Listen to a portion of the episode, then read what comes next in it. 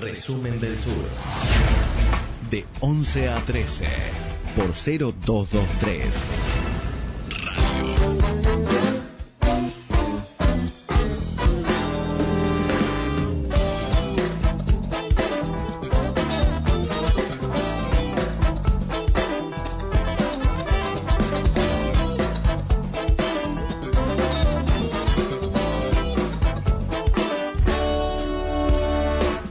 Del mediodía, 15 minutos, vamos a mm, volver a analizar en este caso lo que está pasando en, en Venezuela. Venezuela que por ahí ha quedado corrida un poco del, del mapa del análisis porque, bueno, ha ganado protagonismo todo lo que está pasando en Chile, en Colombia, lo que pasó en Ecuador, eh, lo que pasa en Brasil con Bolsonaro, con la liberación de Lula, eh, lo que está pasando en Bolivia con el, el, golpe de Estado contra Evo Morales y, bueno, todo lo que va lo que está haciendo la, el reacomodamiento de los actores políticos en, en Bolivia y, bueno, Venezuela quedó por ahí fuera del, del, foco de, del análisis. Pero están pasando cosas también, hay una situación de interna de la, de la oposición, ya de por sí esta, interna se expresó cuando el, el, espacio representado por Juan Guaidó abandonó la mesa de negociación que se estaba llevando adelante en Barbados y que el gobierno, me parece rápido de reflejo, el gobierno de Nicolás Maduro construyó una nueva mesa de diálogo con otros actores de la oposición, por ejemplo, Avanzada Progresista de Henry Falcón. Eh, ahora hay como una especie de eh, acusaciones cruzadas eh, en, la Asamblea Nacional de la oposición, eh, oposición, Asamblea Nacional que volvió como parte de la mesa de negociación y del diálogo entre gobierno y esta oposición, volvió el chavismo a la Asamblea Nacional y en ese cruce están acusando de mm, corrupción a Juan Guaidó y a muchos de sus diputados. Estos son algunos de los temas que vamos a charlar con Esther Yáñez, ella es corresponsal en española en Venezuela, suele escribir crónicas muy interesantes en, en, la agencia rusa Sputnik, eh, entre otras entre otros medios. Ter, ¿cómo estás? Muy buenos días. Buenos días, Augusto. Un saludo, un saludo para ti, para toda la gente que nos está escuchando a, través de vuestras notas. Encantado de saludaros desde Caracas. Igualmente. Bueno, estábamos ahí haciendo un poco la, la, introducción de lo que está sucediendo en, Venezuela. Me gustaría que vos, que estás allí en el, en el terreno, en el territorio, nos cuentes un poco más. ¿Cuál es la, la cuál es la, la, crisis que hoy está atravesando el sector opositor a Nicolás Maduro en Venezuela? Bueno, la verdad es que en estos momentos la oposición si ya estaba atravesando una crisis de división interna muy importante, sobre todo, como comentabas, en lo que se refiere a la participación o no de la mesa de diálogo nacional, y estos son puntos en positivo para el gobierno de Nicolás Maduro, porque ha conseguido aislar al denominado G4, que es ese grupo de oposición conformado por el sector más radical, donde está Voluntad Popular, el partido de Juan Guaidó, Primero Justicia, Acción Democrática y Un Nuevo Tiempo, ellos están quedando en entredicho porque no están participando en esa mesa de diálogo nacional, de la cual sí que está participando, aparte del gobierno de Maduro, otros partidos de oposición minoritarios, pero que al final son ellos los que están llevando a cabo la agenda y son ellos los que están haciendo cosas importantes para el desarrollo del país, como por ejemplo lo más inmediato, nombrar un nuevo Consejo Nacional Electoral que se prevé que pueda pasar incluso antes de que termine el año, de cara a celebrar las elecciones parlamentarias el próximo año 2020. Bueno, en mitad de todo esto, ¿no? En mitad de toda esta agenda política, donde la oposición que más llama la atención y que más aparece en los medios de comunicación no está participando, ¿no? Por lo tanto, ya se está acusando de interna, está perdiendo popularidad y sobre todo está perdiendo credibilidad. En mitad de, todo, de toda esta situación sale la noticia estos días que cae como una bomba que sale a partir del portal web em, Armando Info, que es un eh, semanario que ha recibido diferentes premios periodísticos por sus reportajes de investigación. Un reportaje que viene cargado de ironía en su título y que dice, necesita lavar su reputación, se alquilan diputados para tal fin. Después el escándalo. Y son 11 diputados eh, que, que pertenecen a los partidos opositores Voluntad Popular, Primero Justicia y Un Nuevo Tiempo. ¿Y de qué se les acusa? Bueno, pues de que habrían participado, según ese portal, de una trama para otorgar indulgencias a varios empresarios colombianos que estarían sancionados por el Departamento del Tesoro de Estados Unidos por su relación con los CLAP, que son los comités locales de abastecimiento y producción, que en la práctica son eh, cajas de comida subsidiadas por el gobierno de Nicolás Maduro, que llegan actualmente a más de 8 millones de familias. Entonces, bueno, habría aquí todo un entramado de corrupción, de trato de favor de 11 diputados opositores en favor de estos empresarios colombianos que están relacionados con los CLAP y por lo tanto con el gobierno de Nicolás Maduro. Y estos diputados pues habrían escrito cartas de favor tanto al Departamento del Tesoro como a la Fiscalía colombiana e incluso habrían realizado viajes a Europa y habrían intercedido por estos empresarios colombianos relacionados con el chavismo en las embajadas de diferentes países europeos, todo ello por su cuenta y razón, sin avisar a las jerarquías ¿no? de sus partidos y tampoco sin avisar supuestamente a la presidencia de la Asamblea Nacional, que preside Juan Guaidó, bueno, pues lo habrían hecho por su cuenta y razón y habrían intercedido a cambio de no sabemos qué por estos empresarios en entredicho y sancionados actualmente, como decimos, por Estados Unidos. La pregunta es, ¿por qué lo hacen? ¿En beneficio de quién? Eh, ¿Por qué motivo? ¿Por qué estarían en connivencia con estos empresarios chavistas? ¿Por qué no avisan? ¿Qué ganan ellos? O sea, un montón de preguntas sin responder. ¿Y qué pasa aquí? Claro, se les acusa de algo tan grave y ellos obviamente responden. Y hemos tenido toda una semana de telenovela de sus diputados respondiendo, negando la mayor y diciendo, así, ah, bueno, me acusas de corrupción, pues yo te acuso más.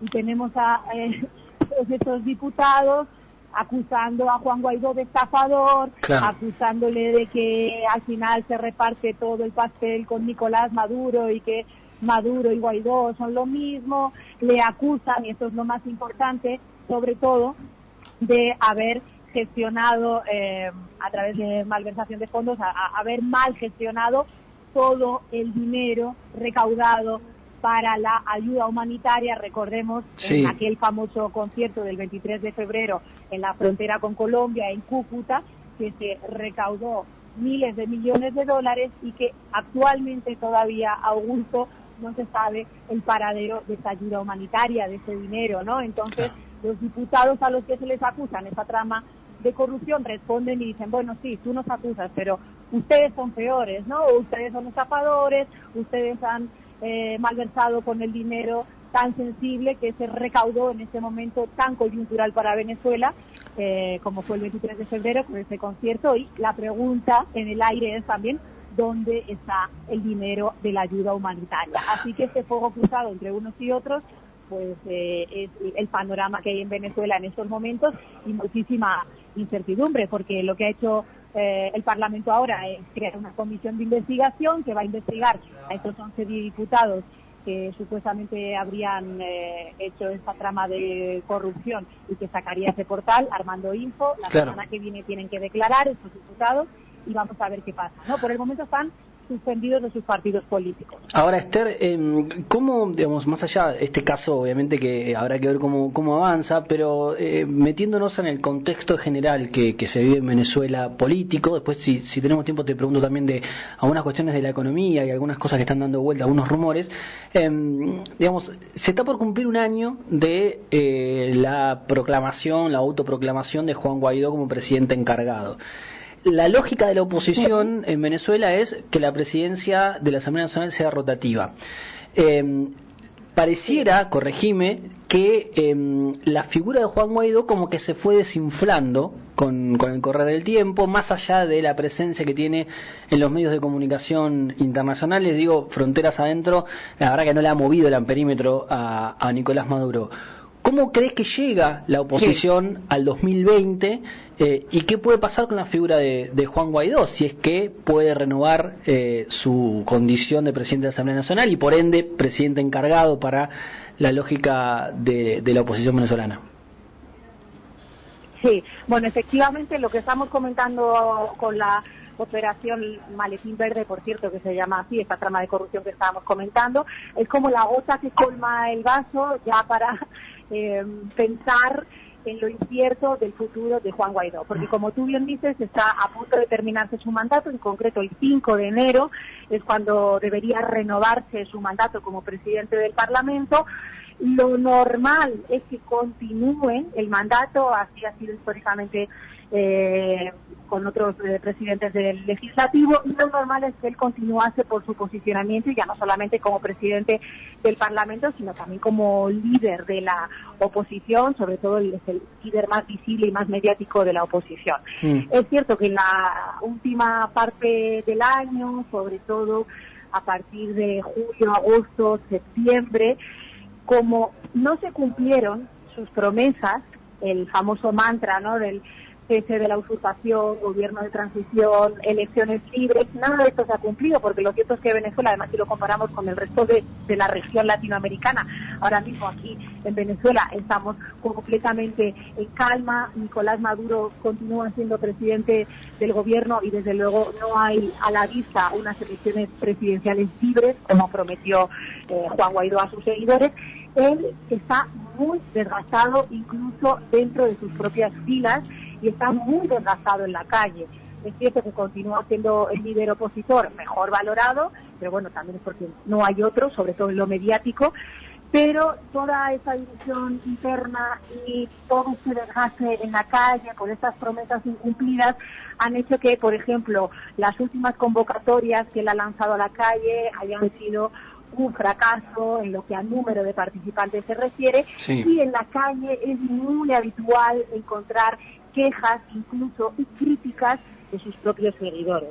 Entonces, un escándalo de corrupción como el que estamos viendo estos días, un fuego cruzado, un cruce de palabras tan fuerte entre las propias filas opositoras, escuchar a diputados decirle a Guaidó públicamente de una manera muy dura, ¿no? En público, frente a los medios de comunicación, llamándole estafador, eh, diciéndole que está de la mano con Nicolás Maduro, que navegan juntos en el mismo barco para llevar a este país a la debacle. O sea, todo ese espectáculo lo único que hace es perjudicarle. Entonces, hay que ver efectivamente qué va a pasar el próximo 5 de enero. Eh, otra de las cosas que salió esta semana es que otro diputado opositor que se llama John Goicoechea, que es de la misma generación que Juan Guaidó, estaría de su lado, estuvo diciendo, aunque esto no se ha demostrado y yo personalmente te digo que lo dudo bastante, eh, pero él estuvo diciendo que se estaba pagando hasta un millón de dólares a, a 70 diputados del Parlamento para que el 5 de enero voten en contra de Guaidó. ¿no? Entonces, bueno, esto obviamente no se ha demostrado y la verdad que por la cantidad, un millón de dólares, a mí me parece complicado este manejo de la economía. Pero sí que es difícil saber qué va a pasar. Hasta el momento, Augusto, no hay otros candidatos. Eso también es cierto, ¿no? No hay otro diputado que haya eh, levantado la mano y haya dicho, bueno, yo me presento porque esto es un escándalo, Juan Guaidó no tiene más legitimidad, es cierto que no se sabe dónde está el dinero de la ayuda humanitaria, cada vez hay más íconos, entonces, bueno, eh, hay que dar una buena imagen eh, uniformidad, algo serio, tal, me presento, doy un paso al frente. Eso no ha pasado todavía, ¿no? No hay otros candidatos. Entonces lo normal es que él continuara. Pero incertidumbre es cada vez mayor y sobre todo después de cómo el patio la verdad. Esther, te hago una pregunta, Alejo Reclusa, acá desde Mar del Plata. Con respecto a las Fuerzas Armadas, ¿Cuál es la situación de las Fuerzas Armadas después de que la oposición varias veces intentara quebrarla, traer jefes militares para la oposición, intentar levantamientos en algunos regimientos? ¿Cuál es la situación hoy? ¿Cómo tiene Vladimir Padrino organizados o alineados hoy a las Fuerzas Armadas? Bueno, el alineamiento de las Fuerzas Armadas venezolanas en estos momentos con el gobierno de Nicolás Maduro es total.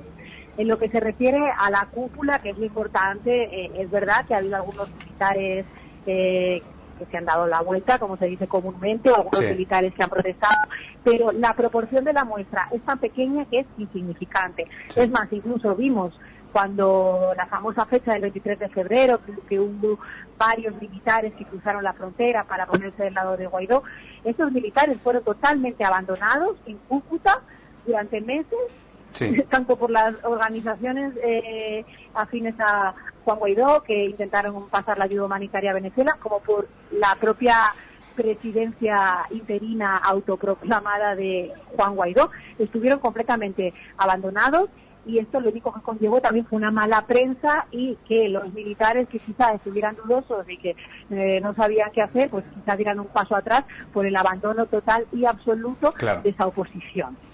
Eh, lo importante en Venezuela es que hay unas Fuerzas Armadas muy potentes, que tienen mucho poder y que en estos momentos cierran totalmente filas con el gobierno de Nicolás Maduro. Vladimir Padrino López, que es el ministro para la Defensa, lo ha dicho y lo continúa diciendo en reiteradas ocasiones. Y este es quizá el factor más importante para entender por qué en Venezuela no ha habido un golpe de Estado. Y por qué en Venezuela no ha pasado y va a pasar lo que ha pasado en Bolivia, por ejemplo. Porque aquí las Fuerzas Armadas están completamente, completamente en el discurso y en la tónica del gobierno. Es verdad que en un país como Venezuela, donde hay una crisis económica tan fuerte y donde hay tanto descontento, si las Fuerzas Armadas se eh, diesen la vuelta y diesen un golpe de Estado militar, el gobierno de Nicolás Maduro caería como ha pasado en Claro.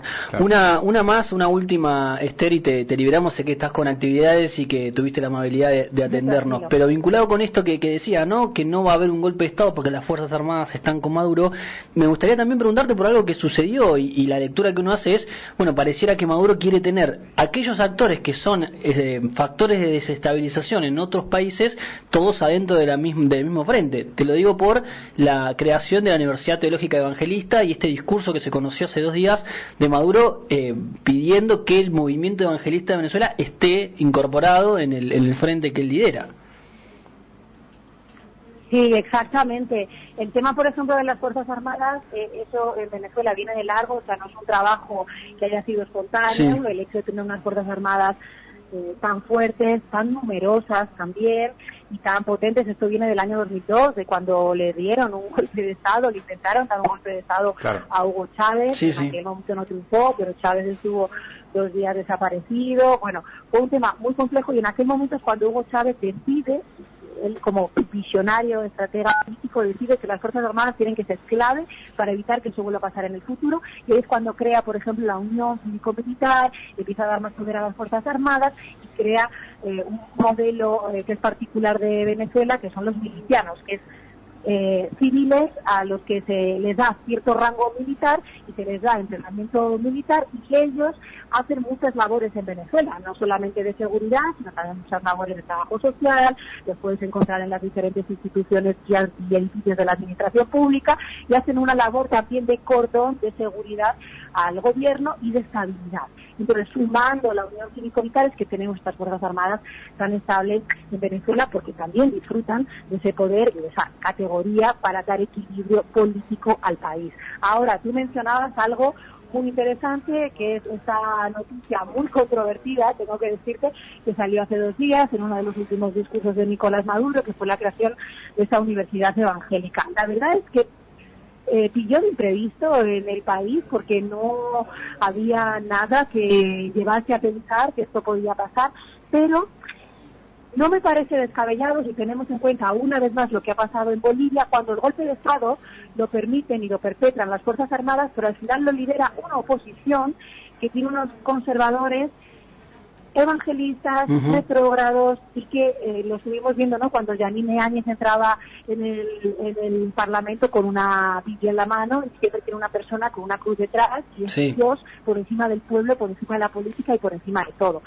Los evangélicos, que hay que mirarlo con perspectiva regional y no solamente en Venezuela, están teniendo un crecimiento muy grande en todos los países de América Latina a nivel político, es decir, están comenzando, eh, desde mi punto de vista, de una manera preocupante, a salirse de la esfera religiosa para entrar en la esfera política y empezar a tomar puestos determinantes. Lo que ha pasado en Bolivia, personalmente, me parece espeluznante y yo solamente entiendo esta creación de esta universidad evangélica en Venezuela como una estrategia política para poder controlar sus próximos pasos, porque también los evangélicos en Venezuela son muy importantes, la población evangélica cada vez es mayor, y si no es desde este punto de vista de lo estratega político, em, la verdad es que no, no podría entender darle ese poder o este estatus a los evangélicos de Venezuela. Lo que pasa es que hay muchas preguntas sin responder a gusto porque todo el mundo se quedó un poco estupefacto ante